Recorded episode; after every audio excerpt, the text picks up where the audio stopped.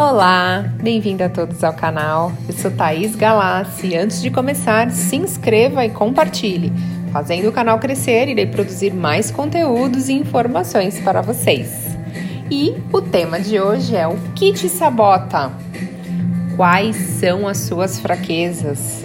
Sabe aqueles ciclos que sempre se repetem na sua vida, no qual você tem bastante dificuldade de controlar? Pois é, quais são as suas desculpas que você usa para procrastinar as mudanças e tarefas?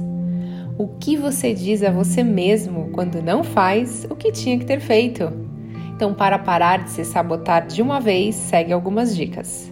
Primeiro, comece devagar. Isso mesmo, comece pequeno, mas com consistência, tendo uma meta e prazo definido.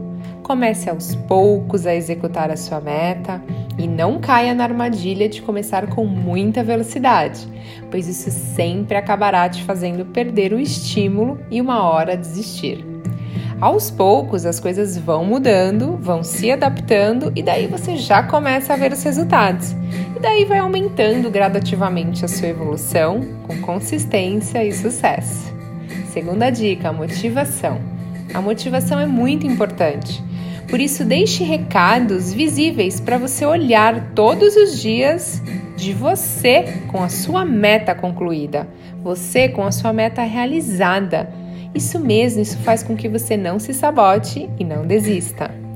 Terceira dica: escreva. Escreva como você está se sentindo a cada passo ou meta alcançada. Pois no dia que você estiver se sentindo desanimado ao ler essas mensagens, isso te deixará com muito mais energia para manter o foco. Então pare de se sabotar e viva uma vida de sucesso, porque você merece.